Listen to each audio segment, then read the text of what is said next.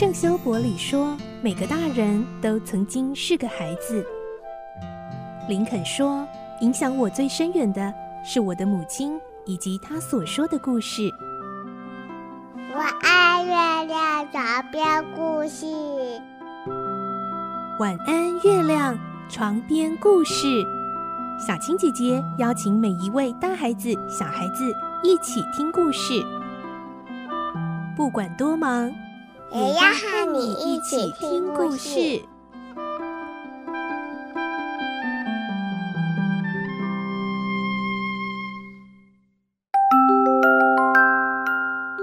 晚安，欢迎你和我们一起听故事。我是小青姐姐，我们继续来听圣诞颂歌的故事。今天是第三集。已经过世了七年的马里，这个夜晚竟然回来找史古基先生了。马里的鬼魂想对石谷基先生说什么呢？来听今天的故事，《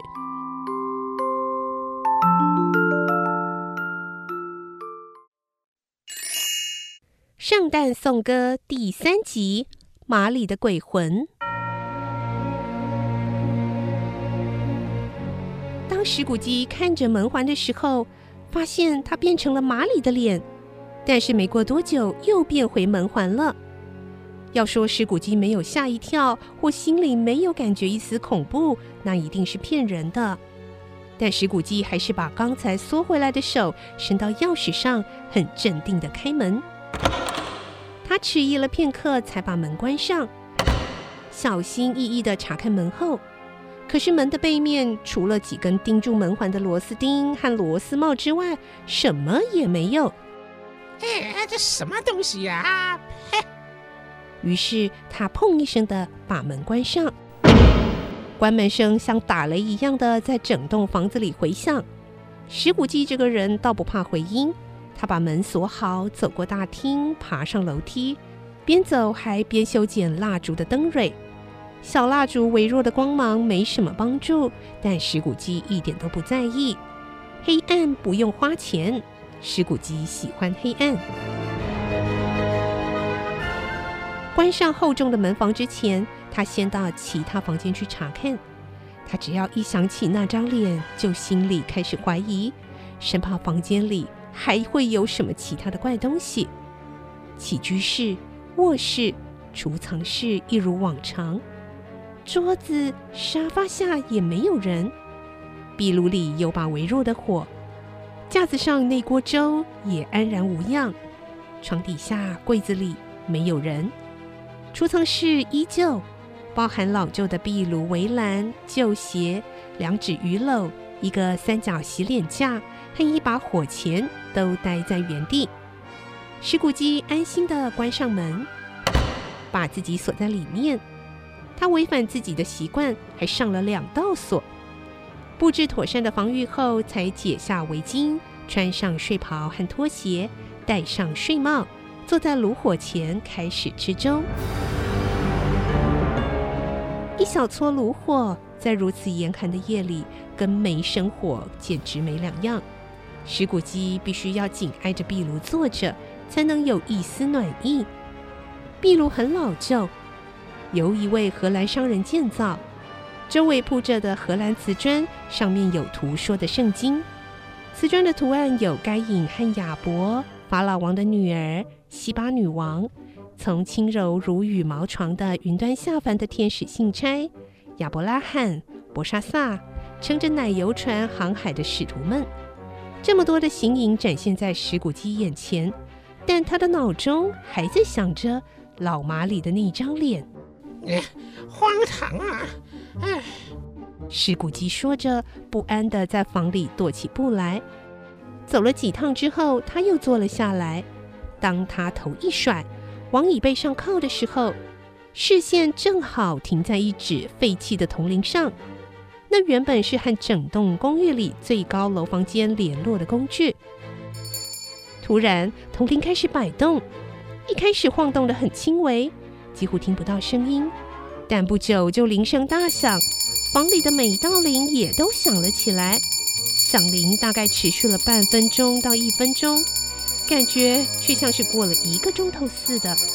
而当所有的铜铃一起静止之后，紧接着，地板深处传来了声音，好像有人在酒上的地窖里拖着粗重的铁链越过酒桶。这让石谷鸡回忆起以前听说过闹鬼的房子里，鬼都是拖着铁链的。地窖门突然被撞开，接着他又听见更吵的噪音，就在楼下，然后爬上楼梯，朝门口笔直而来。太荒谬了！我才不信呢！石骨鸡边说，脸色一边变得铁青。噪音还是没有停，穿越厚重的房门进入房里，来到石骨鸡的眼前。他一进房间，即将熄灭的火焰就突然的跃升，好像在叫喊着：“我认识他，是马里的鬼魂啊！”玛丽还是扎着辫子，穿着常穿的背心、紧身衣和皮靴，皮靴上的流苏和长大衣就跟辫子一样竖了起来，铁链缠绕在大衣的腰部，长长的像尾巴一样在身后拖着。石骨鸡近看后才发现，那个铁链由保险箱、钥匙、铁锁、账簿，还有一些契约单据。以及钢制的沉重钱包所构成的，它的身体是透明的，因为石骨鸡可以穿透它的背心，看到大衣后面的两颗纽扣。石骨鸡以前常听人家说马里没有心肝，但是他到现在才相信。不，就算现在他也不相信，即使鬼魂就站在他的面前，即使他感受到那来自死冷的眼光所造成的寒颤。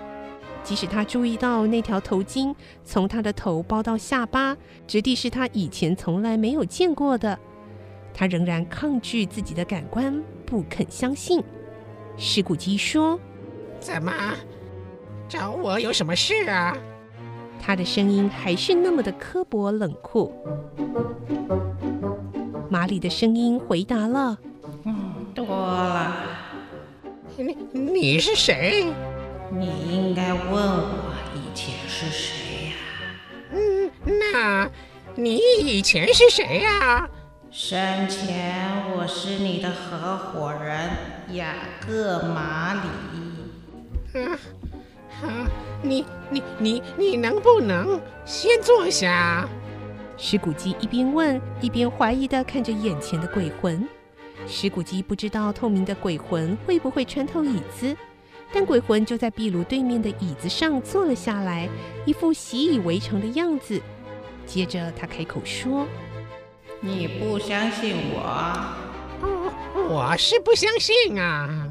除了知觉以外，你还想要什么证据才会相信我真的存在呢？我不不知道啊。你为什么要怀疑自己的知觉？”因为啊，我的胃不舒服，让我的知觉欺骗了我。你有可能啊，呃，是一块消化不掉的牛肉，或者是一抹芥子酱，一小片乳酪，也可能是一块半生不熟的马铃薯。哎，不管你是什么，你都比较像调味的肉汁，不是鬼魂。石骨鸡说道：“他没有说笑话的习惯。”也没有心情开玩笑。事实上，他想装得比较机灵，好分散自己的注意力，想要压抑恐惧的感觉，因为鬼魂的声音吓得他胆战心惊。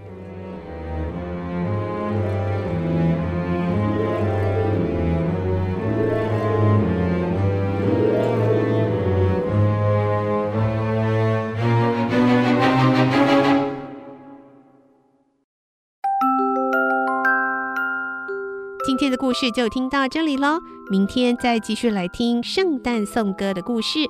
我是小青姐姐，祝你有个好梦，晚安，拜拜。